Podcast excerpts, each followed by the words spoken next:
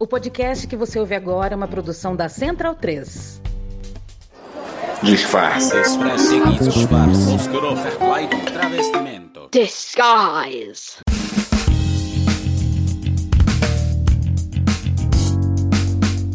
Oi, eu sou a Camila Cabete e esta é a nova temporada do Disfarces. E vocês não acreditavam que eu poderia voltar? Pois aqui estou eu. Acabei dando um tempo, né? Um tempo de tudo. Só não dei tempo da vida corporativa. Muito trabalho. E me preenchi com isso, sabe? O trabalho e saúde. Tive uns parangolés aí que, olha, envelhecer dá no saco, viu? A gente passa a ter que cuidar de coisas que antes você não prestava muita atenção, sabe? Bom, mas aqui estou eu. Tenho tanta coisa para compartilhar com vocês e não poderia deixar de começar por um assunto muito importante para mim: o trabalho. Nessa temporada, os episódios iniciais falam sobre isso: alta performance, vida corporativa, diversidade nas empresas, mulheres neste ambiente que por muito tempo foi hostil, né, para o nosso gênero. Minha cabeça tem fervilhado sobre o assunto porque estou muito inserida hoje nesse contexto e também porque o trabalho é muito importante para mim. Eu me encontro, sabe, no trabalho, me sinto realizada e gosto de ganhar dinheiro e ser independente independente, me bancar, bancar os meus sonhos. Amo. Para começar, eu chamei uma lindona, colega de trabalho e amiga chamada Larissa Coelho. Eu vou abrir aqui uns parênteses só para dizer que o nome dela é Larissa Coelho e ela tem um coelho chamado Joaquim. Bom, vamos fechar esses, parênteses. Mas, muito além do Joaquim, a Lari é CPO, Chief Product Owner da Árvore, uma edtech que amamos muito. Formada em produção editorial, acabou indo pro lado tech. Assim que nos conhecemos, ficamos amigas por conta do amor pelos livros e pela literatura. E foi quando ela me confessou um desafio que ela traçou com ela mesma de ler 150 livros em um ano. Mas, gente, a mulher é CPO, como ela ia conseguir dar conta? E foi sobre isso que eu chamei esse mulherão para contar pra gente. O que teria a literatura a ver ver com alta performance e autoconhecimento? Vem ouvir. Entrevista. E aí, Lari, tudo bem com você? E aí, Cami, tudo bem? Vamos quebrar o gelo? Vamos, tudo bem comigo. Com você? Tudo ótimo. Então, nosso objetivo aqui é, escutar sobre essa experiência incrível que você fez ano passado. Foi ano passado, né? Foi, foi ano passado. E eu queria fazer uma relação entre leitura e alta performance, sabe? Se tem relação, se não tem relação. Então vamos começar com como você começou esse projeto de leitura, assim. Qual foi o seu gatilho? Qual foi o seu insight? Na verdade, quando eu comecei, eu não sabia que ia ser um projeto, né?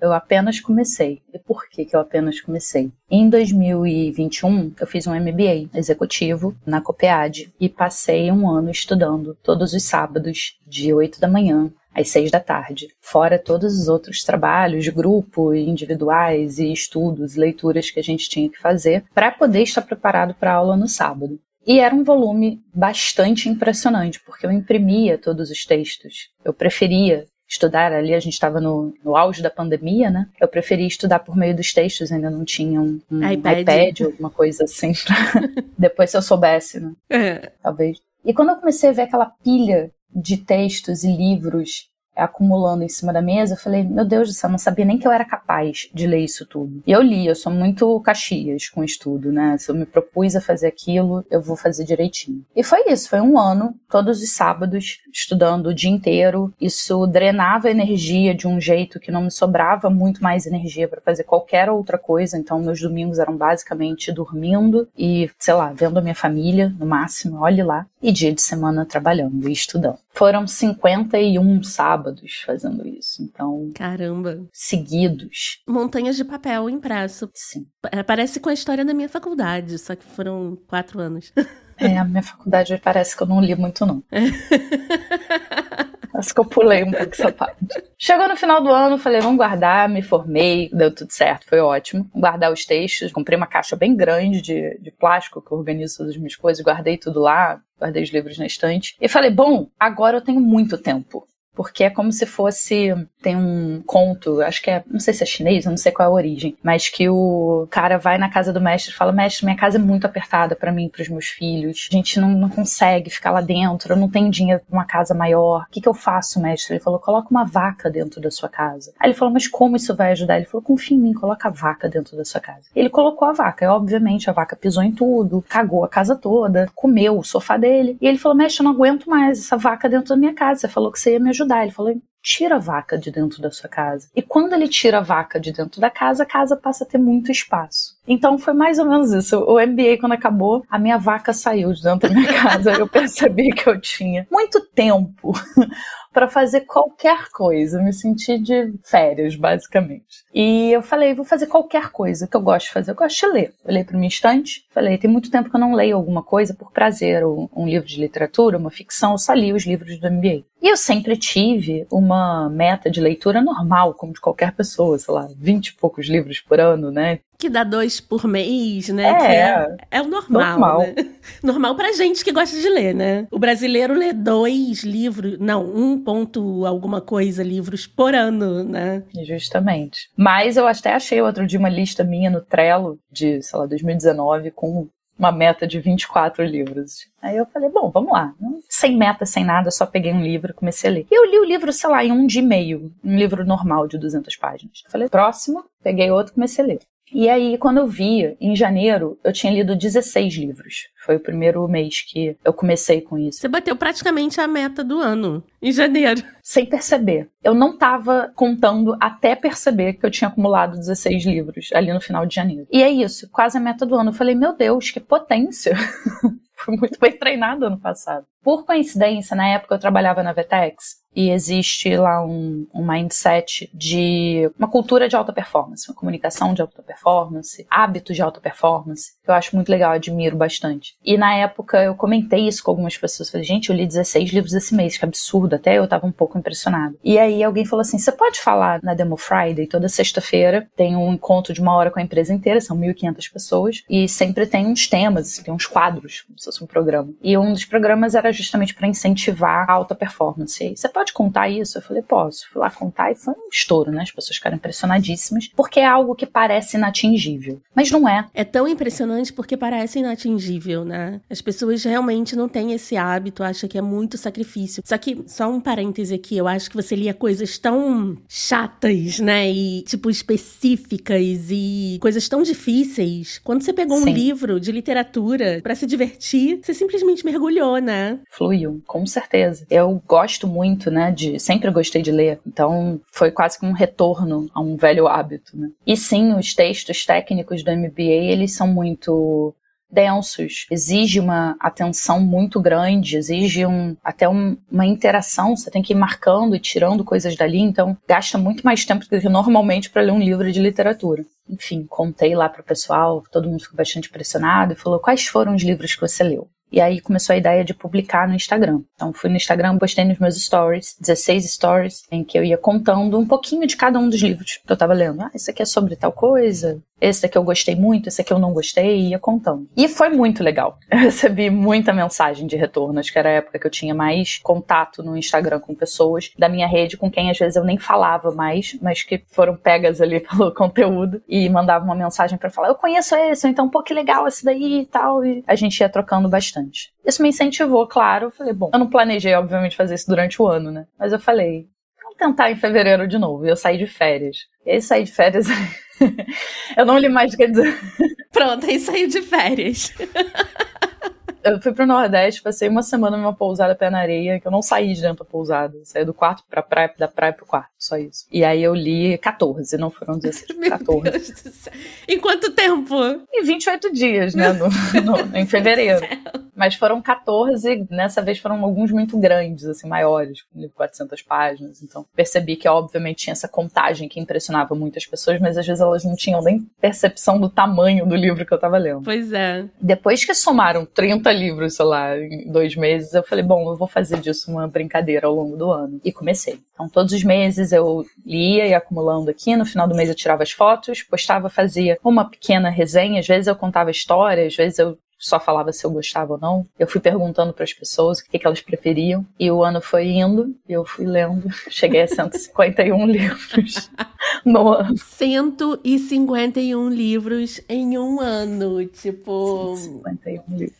E você fazia outras coisas, né? Ou seja, você trabalhava, né? Você trabalhava numa coisa que te ocupava muito tempo, que é parte de produto, e você Sim. fazia outras coisas. E... e aí, conta pra gente, o que, que mudou na sua vida depois de ler mais de 150 livros num ano? Pois é, essa pergunta que as pessoas me faziam ali no dia a dia, conforme eu ia postando no mês, botava lá mais mais 15, mais 16, e elas, isso tá de sacanagem. O que, que você faz para ler? Aí eu falo, gente, eu só leio. Na verdade, não é eu só leio. É tudo uma questão de escolha de tempo que eu tenho disponível. Outras pessoas eu sei que não têm, porque tem outras questões na vida. Mas eu não tenho filhos, eu não sou casada, eu moro sozinha. E eu tinha acabado de terminar o MBA, eu não tinha mas quase nada para fazer. Eu pratico esporte, eu faço alguns cursos, eu gosto de me desenvolver, mas de maneira geral, meu tempo é bastante para mim, né? Então, por causa disso, é claro, não foi tão natural assim, onde eu arrumo tempo para ler. Eu comecei a acordar mais cedo, eu gosto de acordar cedo e ter um tempo para mim antes de começar a trabalhar. Então, essas, sei lá, uma hora, uma hora e meia que eu tinha ali dedicada para mim, fora todas as tarefas de casa que a gente tem que fazer, né? Lavar louça, lavar roupa, eu sentava ali na varanda, minha varanda é bastante agradável, e ficava lendo enquanto eu tava tomando café. Eu sempre saio com um livro na mão, eu sempre saio com ou na mão ou no bolso, né? Porque temos aí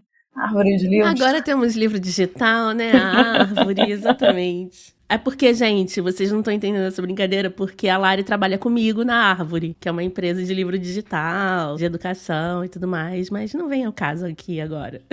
Isso. E eu sempre tenho um livro à minha disposição. Então, metrô eu consigo ler super bem. Eu não consigo ler em carro, na verdade. Mas eu sempre tô com um livro. Eu sei que eu vou ter uma espera, eu levo um livro. Ou então eu saio com o celular no livro que eu estiver lendo no device digital, né? E aí, à noite também. Eu deito lá para as 10 da noite, toca um alarme aqui para me lembrar de desligar um pouco de televisão e de celular. Eu deito e fico lendo ainda bastante. Leitura não me dá sono, então às vezes eu tenho que me esforçar para deixar o livro de lado para poder dormir. Ah, ainda mais quando o livro é bom, né? Eu já me vi tipo 3 horas da manhã e eu não conseguia desgrudar do livro. Exato. Então quando as pessoas me perguntavam o que, que você faz para arrumar tempo, eu falei assim, eu só faço escolhas, na verdade. É o tempo que eu poderia estar tá no Instagram, rodando o feed, eu pegava o livro. Tava no almoço, eu pegava o livro. E aí, quando você vê, isso vai, isso vai andando, né? Mas sim, eu acho que me trouxe clareza sobre capacidades, sobre uma potência, uma capacidade de concentração, eu sei que é necessária para você seguir num ritmo de leitura, numa sessão de leitura mais longa. É uma capacidade de dedicação àquilo, constância, uma disciplina, né, entre você se propor alguma coisa e fazer todos os dias para chegar a 150, é um caminho diário, literalmente. Então não teve nenhum dia, nenhum dia em que eu não li no ano passado. Todos os dias eu estava lendo. Mas, muito importante frisar, isso é um prazer para mim. Isso não era uma uhum. meta, não era um esforço, era um prazer. Então, muitas vezes as pessoas se propõem a fazer coisas que são muito esforçosas. Nesse caso, não era para mim. Fazer exercício para mim é. Mas ler não é. É um sofrimento. A grande diferença entre metas de leitura e tudo mais e esse experimento que você fez durante um ano é exatamente esse. Eu vi que você estava lendo por prazer, né? É, é gostoso. É igual. Tem gente que se exercita por prazer também. Você acredita nisso? Vou ouvir falar que tem. Eu ouvi falar que tem também, mas eu acho que o grande lance é esse. Você se propor a fazer alguma coisa por prazer é uma coisa que muitas vezes não casa com alta performance performance. Isso. Sabe? Então as pessoas sempre acham, não, para ter alta performance eu tenho que me sacrificar, eu tenho que sofrer, eu tenho que dar o sangue, eu tenho. Dar o sangue, esse termo já é horroroso, né? Tipo, você Sim. se corta, machuca e dá o sangue. Então é uma coisa totalmente diferente, que é o que eu acredito, sabe? Sim. Eu tenho muita implicância com o termo alta performance, porque isso traz uma carga capitalista uhum. e de sofrimento e de esforço sobre humano muito grande, sabe? E você trouxe essa visão leve, assim. Peguei uma coisa que eu amo e foquei ali, me dei esse presente. Todos os dias eu me dava esse presente e lia, né? E alta performance, achei muito interessante isso que você falou, porque ela não é sobre um esforço excessivo. Pelo contrário, a gente encontra formas de fazer de forma mais leve, mais suave e obter mais resultado. Mas isso não significa que a gente faz isso só pelo trabalho. Muitas vezes a gente tem conversas que são de baixa performance, porque as conversas não fluem, a gente fica dando volta com a pessoa para não conseguir falar o que você está tentando falar, e você fica cheio de dedos, tem aquela expressão, né? Tô uhum. cheio de dedos pisando em ovos. Quando é tão mais simples a gente dizer diretamente o que a gente precisa, isso é uma conversa de alta performance. A gente consegue obter o resultado, que é a comunicação, a clareza, tirar de dentro da gente o que a gente quer, o que a gente precisa, e ouvir também a pessoa. Então são técnicas não só de fala, como de escuta também. Isso onde a gente focava bastante na questão da alta performance. Que acabava, claro, implicando em outras questões como essa. Tem um livro, eu sou a louca do livro, óbvio, já deu para perceber, e eu começo a citar livros em tudo quanto é momento. Fique eu, eu recomendo muitos livros. Amo. Eu recomendo muitos. Tem um chamado Descubra seus pontos fortes. E é legal esse livro de comprar e não de pegar emprestado, porque ele tem um, uma etiqueta no final que você tem direito a um teste, que ele vai apontar ali nesse teste individual, claro, para os seus pontos fortes. E a grande premissa, na verdade, não é nem a questão de quais são os pontos fortes, mas uhum. a grande premissa é que investir, insistir, colocar esforço em alguma coisa que você faz bem naturalmente, vai dar mais resultado sempre do que nas coisas que você não faz bem naturalmente. É um murro em ponta de faca. Você pode até conseguir, você pode tirar resultado resultado daquilo, mas vai ser muito mais esforçoso, vai gastar muito mais energia do que para as pessoas que fazem aquela mesma coisa naturalmente bem. Então, nesse caso, sim, naturalmente eu gosto de ler, naturalmente eu leio rápido. As pessoas perguntavam, mas você deve ler muito rápido. Eu leio rápido, é verdade. Eu acho que eu desenvolvi isso ao longo do tempo. Mas em termos de uma meta, eu queria deixar claro que eu não incentivo ninguém a botar uma meta de 150 livros no ano, mas eu incentivo muitas pessoas que elas façam diariamente o que elas gostam. Uhum. Isso pode se transformar em 151 livros no ano, mas isso também pode se transformar em muitas outras, alcançar muitas outras metas e conquistar muitas outras coisas que não tem necessariamente a ver com um número de livros, né, uma quantidade de páginas. Claro que eu me diverti horrores. Ah, imagino. E você é uma pessoa que tem uma coisa que eu admiro muito, que você gosta de ler não ficção. Eu tenho muitos problemas com não ficção, assim. Pois é, esse ano eu tô lendo só não ficção. É, eu sofro muito lendo não ficção porque eu acho chato, eu acho repetitivo. A maioria do não ficção é mal escrito, né? Então, livros de negócio, então. Sim. Nossa, é um assassinato à literatura, né?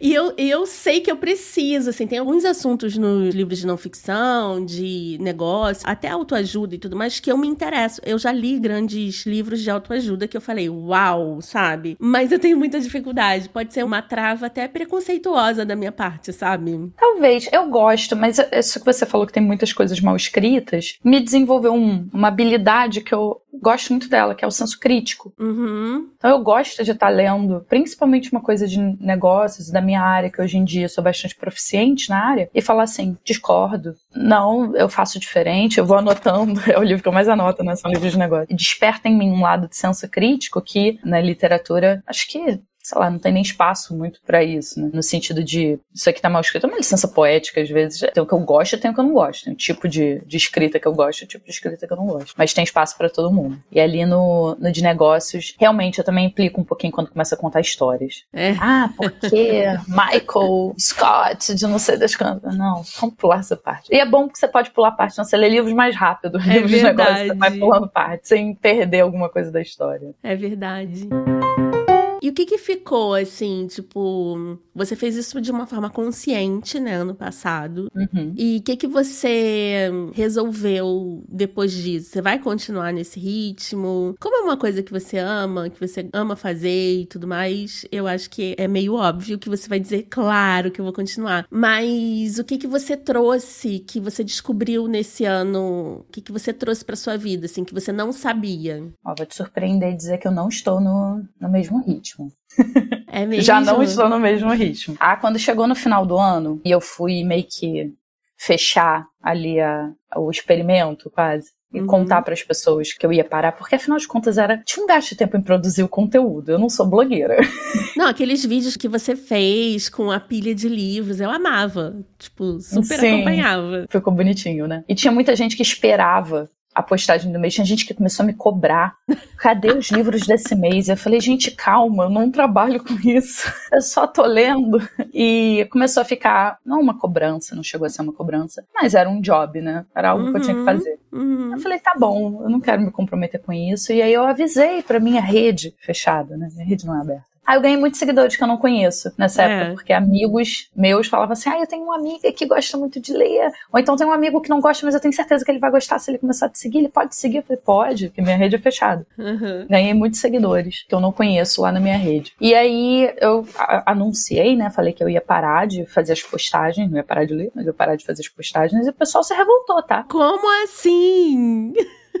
de onde eu vou tirar as minhas dicas agora? Eu falei de muitos outros lugares. Tem até gente que trabalha com isso, né? Tem, parece que tem. Foi muito legal ouvir, foi um super carinho, né? Sentir, ouvir isso das pessoas. Mas eu não queria me comprometer, até porque teve um mês no, no ano passado em que eu li menos por vida, né? Vida acontece, então, sei lá, eu li nove livros, é o menos que eu li. E as pessoas perguntavam, ah, tá difícil, né? Mas, gente, tá, é vida, às vezes acontece, você realmente tem que dedicar tempo para outras coisas. Então, não queria que se tornasse um peso, e aí eu parei com as publicações em dezembro, fiz um fechamento ali. E eu fui fazer outras coisas em janeiro, olha só. Porque a gente não precisa manter algo que a gente inicia constantemente para sempre. O meu hábito de leitura ele sempre vai existir, mas é claro que depois lá do segundo, terceiro mês eu falei assim, não, eu vou fazer isso direito.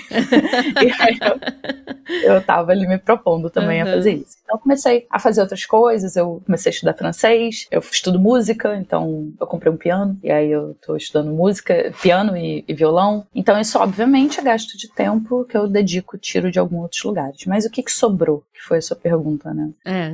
Primeiro, é, é, um orgulho que você olha e fala assim: pô, eu fiz isso, né? Eu sou capaz. Se eu sou capaz de ler 150 livros, todas as vezes que eu falo as pessoas se impressionam, e eu também. Eu não acho que foi normal. É uma coisa né, cotidiana. É impressionante. Coloca 150 livros em cima da mesa. É uhum. muita coisa. Eu fiquei impressionada. Eu já sabia que eu conseguia, porque quando eu vi lá no MBA tudo que eu tinha lido, eu falei, eu sou capaz de fazer isso. Uhum. Mas as unidades de leitura ali, muito legal ver. E eu tirei isso de. Eu tenho um ponto forte que é a capacidade de concentração e dedicação e constância, que eu posso usar isso a meu favor. Uhum. Então, várias vezes, por exemplo, que eu preciso estudar piano, porque é algo que você tem que fazer com constância, porque senão você vai perdendo, né, a habilidade. E eu tô com uma preguiçinha, ou vou ver alguma outra coisa, eu falo assim, não, eu, tenho capacidade de fazer isso, é só um pouco por dia. E eu vou lá, sento, estudo. Não é minha meta virar nenhuma pianista, mas tá sendo muito legal ver a evolução. Outra coisa, né, a capacidade de perceber evolução nas coisas. Às vezes a gente não percebe que a gente tá evoluindo, principalmente no trabalho. Eu falo isso com as, com as minhas lideradas. Anota, vê ali todo dia, faz um marco de coisas que você fez, que você aprendeu naquele dia. Porque naquele dia pode parecer muito pouco você aprender um termo ou você ter conseguido fazer alguma coisa. Mas vai acumulando em cima da mesa todos os dias que uma hora você vê a pilha de 150. É. E aí você olha que teve evolução. Então, aprender a compreender a evolução e, e, usar isso também ao seu favor. Ah, li muita coisa que eu não tinha lido, né? Então, clássicos e não pois clássicos. É, que todo mundo leu e você não, né? Tipo... Pois é, nunca tinha lido, sei lá, Don Quixote. E aí fui ler. Nossa, você leu Don Quixote. Eu nunca vou ler Don Quixote. Pois é, eu me surpreendi, não eu foi a minha, minha, coisa preferida, não. E você se lembra de tudo que você lê? Lembro bastante, Camila. Lembro é. bastante. Às vezes as pessoas me testam, né? Quando é eu conto mesmo? isso. É, elas falam. Que horror! Falei os cinco que você mais gostou. Eu falo. Uhum. tipo, os cinco que mais gostei. Mas fica meio assim, tentando achar uma falha.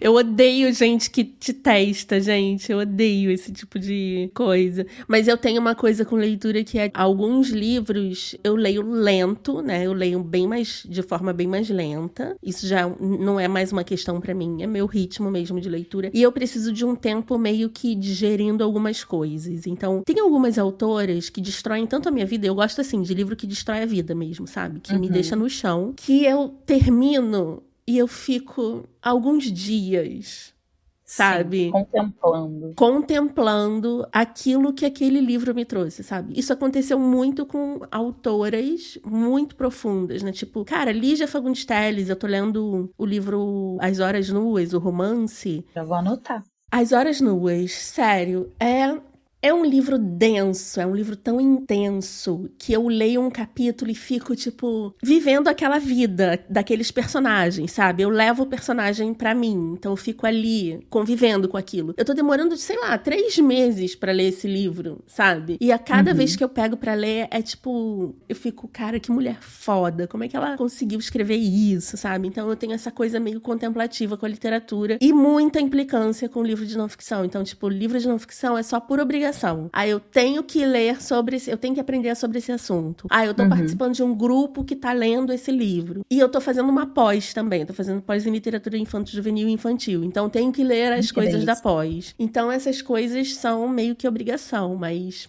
literatura me faz assim, sabe? É igual o livro que eu li de uma contemporânea, que é o, aquele Se Deus me, me chamar eu não vou, da Mariana uhum. Salomão Carrara. É um livro pequenininho que eu, cara, eu terminei e eu fiquei, sabe, tipo, pelo menos 24 horas, assim, revivendo as coisas do livro, sabe? Então eu tenho essa coisa. Olha, enquanto você contou, eu lembrei de dois que, do ano passado que eu fiquei assim. Um da Silvia Plath, que foi ah é, Mari Ventura e os Nove Reinos. Nunca li esse livro dela. Nossa!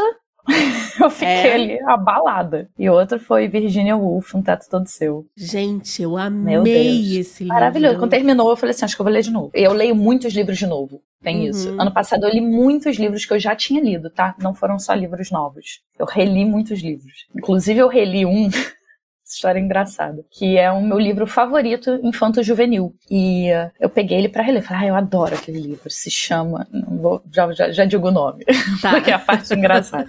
E aí eu comecei a ler e é realmente muito bom, vale a pena ler, né? Livro infantil juvenil também é muito bom. E aí cheguei no final, lá na, no finalzinho, na última folha, tinha minha letra lá de jovenzinha, né? Não sei quantos anos. Eu devia ter por volta de uns 11 anos quando uhum. eu comprei aquele livro. E tava escrito assim: já li este livro e vários pauzinhos riscados, parecendo uma coisa meio de céu, tá brincando. Sabe? Eram 12 vezes. Eu já tinha lido o livro 12 vezes. O nome do livro é Manual de Sobrevivência Familiar. Freud explica, né, amiga? Essa criança estava precisando de ajuda e ninguém notou. Fantástico, gente. Manual de sobrevivência familiar. Eu tava ali lendo e lendo, não é possível, isso aqui tem que me ajudar. Você levou isso pra terapia, obvia obviamente, claro. né? Camila, minha terapeuta, um beijo para você. Camila falou: Larissa, pelo amor de Deus, vamos parar aqui. Vamos parar um pouco aqui, porque isso estava meio desesperador a ajuda que você tava pedindo. As marquinhas tipo de cela, sabe? Contando os dias.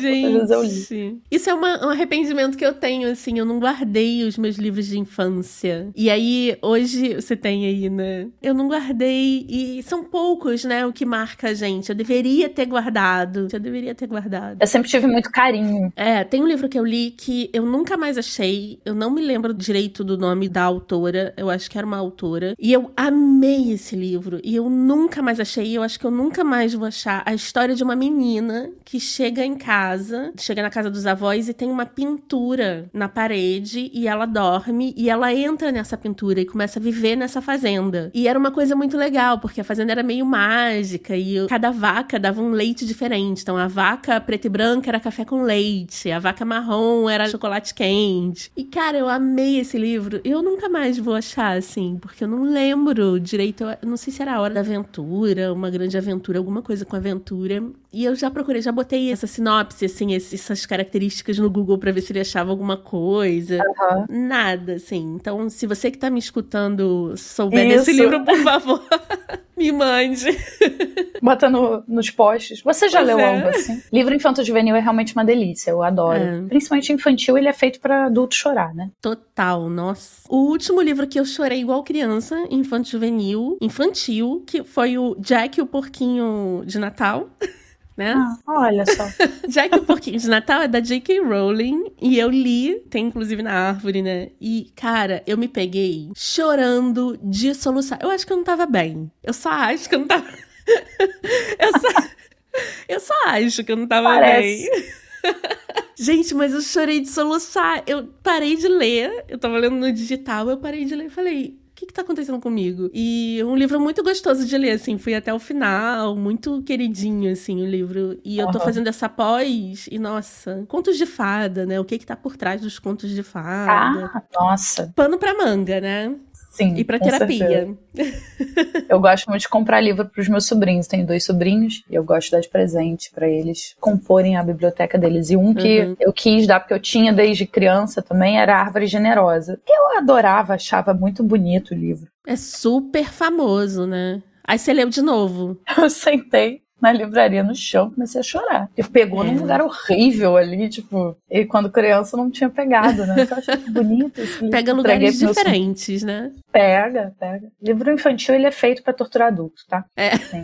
essa é a minha tese, você pode levar lá pra sua pós. Total. Ai, muito legal que que você hum, sugere, assim, a pessoa vai começar esse desafio, vai começar a seguir e dedicar esse tempo para ela mesma, para ler, dar tips, dicas? Tem um livro, não é esse livro que eu vou recomendar, mas tem um livro que eu ganhei num sorteio na aula, eu fiz produção editorial, olha só, na faculdade. E tinha uma aula muito legal que a professora Isabel Travancas propunha pra gente uma leitura por semana. Nessa época eu já tava começando é. a destravar minha alta performance. E, cara, foi quando eu li pelo menos uns dois dos meus cinco livros favoritos, assim, no mundo, na vida. Ela só propôs coisa muito, muito boa. No final, ela fez um sorteio e o, o livro era Livros Demais, que é sobre o mercado editorial. E nesse livro, eu até usei, né, tudo se conecta, né? Eu usei no MBA para fazer a matéria de oratória, que a gente precisava, enfim, orar. fazer uma apresentação oral sobre qualquer assunto. E aí ela falou assim: minha sugestão é que vocês falem sobre alguma coisa que vocês gostam, que vocês saibam, porque vai sair mais fácil. E aí eu peguei temática editorial. Não era em editorial, era temática de leitura. E aí ele fala uma coisa muito legal, que é o seguinte: um livro é uma semente. A gente nunca vai conseguir compreender o que está na cabeça do autor quando ele escreve, porque tem um contexto, óbvio, tem todas as emoções. A vida dele que está sendo colocada ali de uma forma ou de outra, as impressões, as experiências dele ali as capacidades e conhecimentos. Ele tem muita coisa num livro. Mas ele, quando você lê, ele se transforma. Uma coisa que tem a ver com as suas experiências, com as suas capacidades. O que eu mais gosto de ler sobre outras culturas é, tipo, ficar embasbacada com a minha ignorância, né? De como, sei lá, na Rússia o almoço é de nove e meia da manhã, sei lá, tipo, umas coisas assim. Não é. Inventei aqui. Mas surgem umas coisas assim que eu fico muito embasbacada com a falta de conhecimento inerente ao ser humano que a gente nunca vai conseguir, obviamente, saber de tudo. Mas é tão legal legal descobrir e aprender as coisas por meio de uma história, né? E quando a gente lê, o autor não está do nosso lado para explicar o que, que ele quis dizer com aquela frase, mas aquela frase ganha um significado pra gente por causa da nossa experiência. E quando a gente termina de ler e bota o livro de volta na estante, é uma semente que é quase como se, se você deixar ele ali, não vai germinar. Ela germina por meio da contação.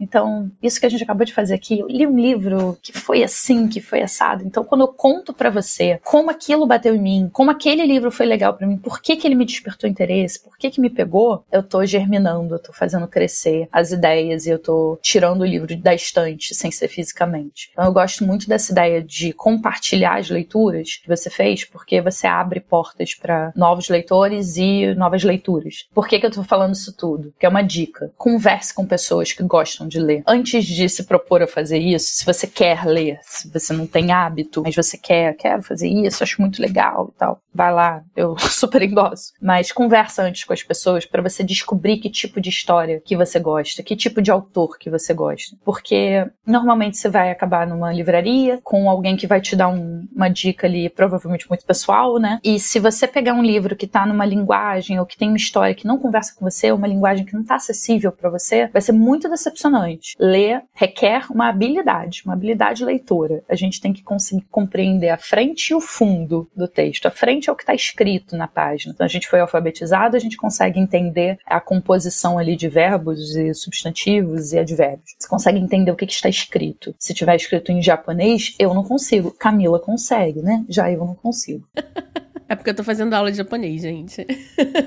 Camila já consegue compreender a frente de um livro em japonês. O fundo é o que o autor quis dizer, a autora quis dizer. O que, que Machado de Assis quis dizer com olhos de cigano oblíqua e dissimulado? Vai saber, né? Ele teve uma experiência ali, ele viu esse olhar em algum lugar, ele que a gente nunca vai acessar, tá dentro dele. Mas a gente já teve as nossas experiências com olhos de cigana oblíqua eh, e dissimulada também, e a gente precisa dar um significado para aquilo. Essa capacidade de dar significado, de compreender, tirar alguma coisa dali, é o fundo do texto. Então, tem livros tem textos que vão ser mais difíceis de fazer essa conexão entre a frente e o fundo. Às vezes você não passa nem da frente, não passa nem da arrebentação. Entendo nada que está escrito ali nos livros de Freud, porque são muito complexos, é uma linguagem muito particular. Eu fico, tá em português? Tá, mas é muito particular. Então eu paro ali, não vou conseguir acessar. Então dá de cara para quem vai começar a pegar um, um clássico da literatura, sei lá, porque todo mundo já leu, vai ler um 1984, vai ler um Crime e Castigo, às vezes você vai se decepcionar. É um desserviço, né, para leitura é um serviço. É. Então conversa com gente que gosta de ler, ouve histórias. Porque quando a gente gosta, quem gosta de ler, conta de forma tão é. apaixonante uma história e fala, isso foi tão transformador, isso foi tão legal, eu fiquei tão empolgada com os personagens. E aí eu destravei umas três pessoas ano passado que viraram leitoras depois de eu contar algumas histórias que as histórias tinham a ver com a vida delas. E aí elas falaram assim: ah, isso me chamou atenção. Eu acho que eu vou ler esse livro. E sentiu essa magia de ler que é você se sentir acolhido, se sentir. Eu me vejo assim quase dentro uhum. do livro, né? Tipo, é tão gostoso. Pra quem não tem hábito, saiba, é muito gostoso.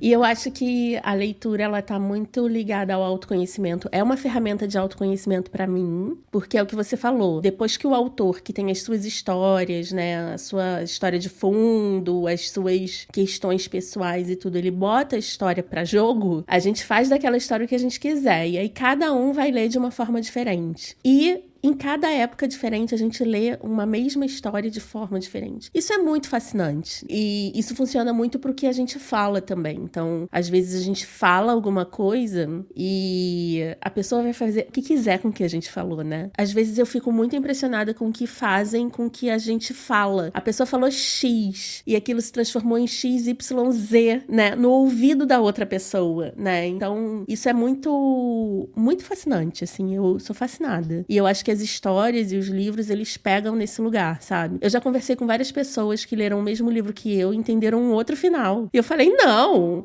o final é esse, esse, esse. Mas a pessoa falava um outro final, eu falei, é, é até que pode ser, sabe? Total. Esse último da Carla Madeira, que não é o último, mas foi o que estava fora de. Ela fez uma reedição agora, que é A Natureza da Mordida. Foi um dos que eu li ano passado também. Uhum. Não li ainda, vou ler. Nossa, mas assim, Carla Madeira, amo. É. Um beijo para você, Carla Madeira, tá aqui ouvindo. Você fala, tá, ela parece ser, ela me respondeu no Instagram, tá? É um amor.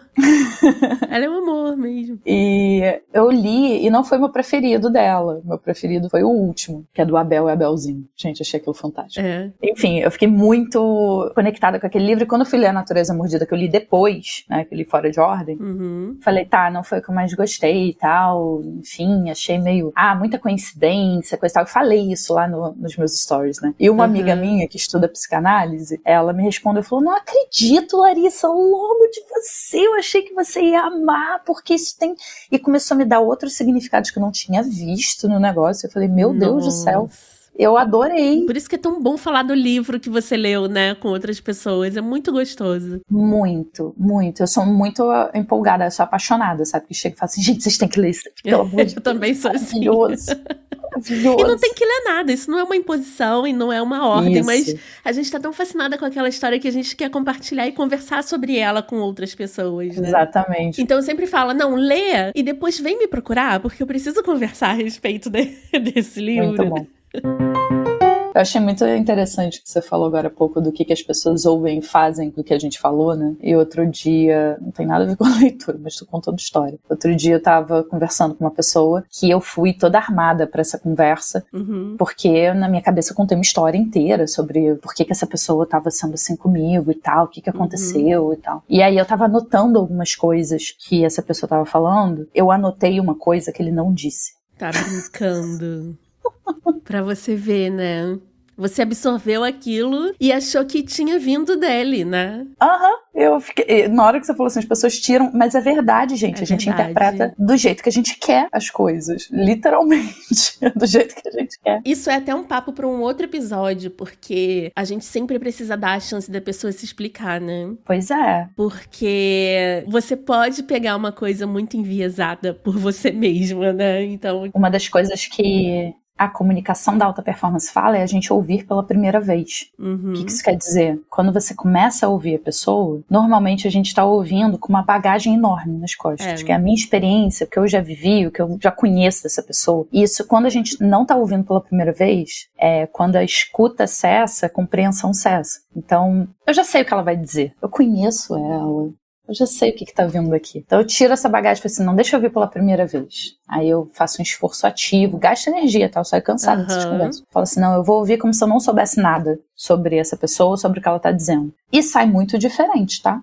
Nossa, As muito, coisas saem muito diferentes. Mas isso é papo para outro episódio. Outro episódio. Lari, obrigada, viu? Nossa, eu amei escutar. Eu já sabia do projeto, a gente já tinha falado, mas assim, organizar em tópicos e você falar fez toda a diferença sabe? Então, eu acho que vai servir muito. Então, o Disfarces, o podcast, ele é um instrumento meu de levar coisas que eu acho muito interessantes pro ouvido das pessoas, sabe? Cara, o mundo tem que saber a respeito disso. Aí eu trago pro podcast, sabe? Legal. Não que o mundo escute, né? Porque a gente é desse tamaninho, eu nem sei quantas pessoas escutam ativamente, mas eu sempre trago coisas que eu preciso muito compartilhar, sabe? Você era um desses casos e uma dessas essas pessoas, que eu acho que as pessoas têm que conhecer, têm que ouvir Prazer. e têm que botar no, no hall, assim, de pessoas interessantes pra, pra conhecer. Então, obrigada, viu? Obrigada, obrigada pela sua disponibilidade nesse feriado. Tá gravando comigo. Adoro. Esse dia é lindo.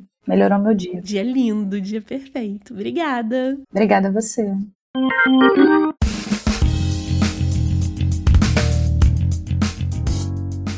A Lari foi demais, né? Obrigada, Lari, pela disponibilidade e por trazer tanta coisa interessante pra gente.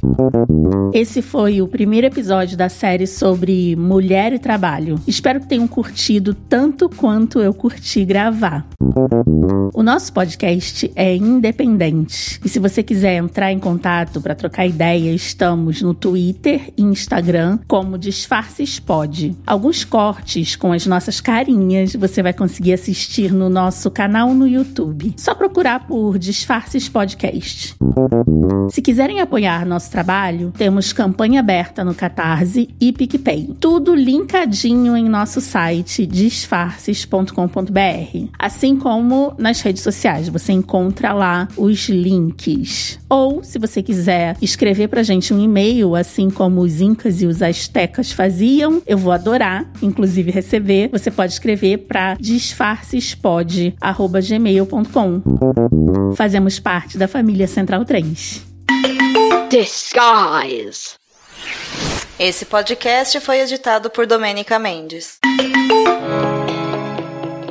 Você ouviu um episódio participante da campanha O Podcast Delas 2023. Para encontrar outros episódios, acesse o site oficial da campanha ou procure pelas hashtags nas redes sociais. Hashtag o podcast é delas 2023. Uma atitude simples que muda a podosfera. Por mais mulheres nos podcasts.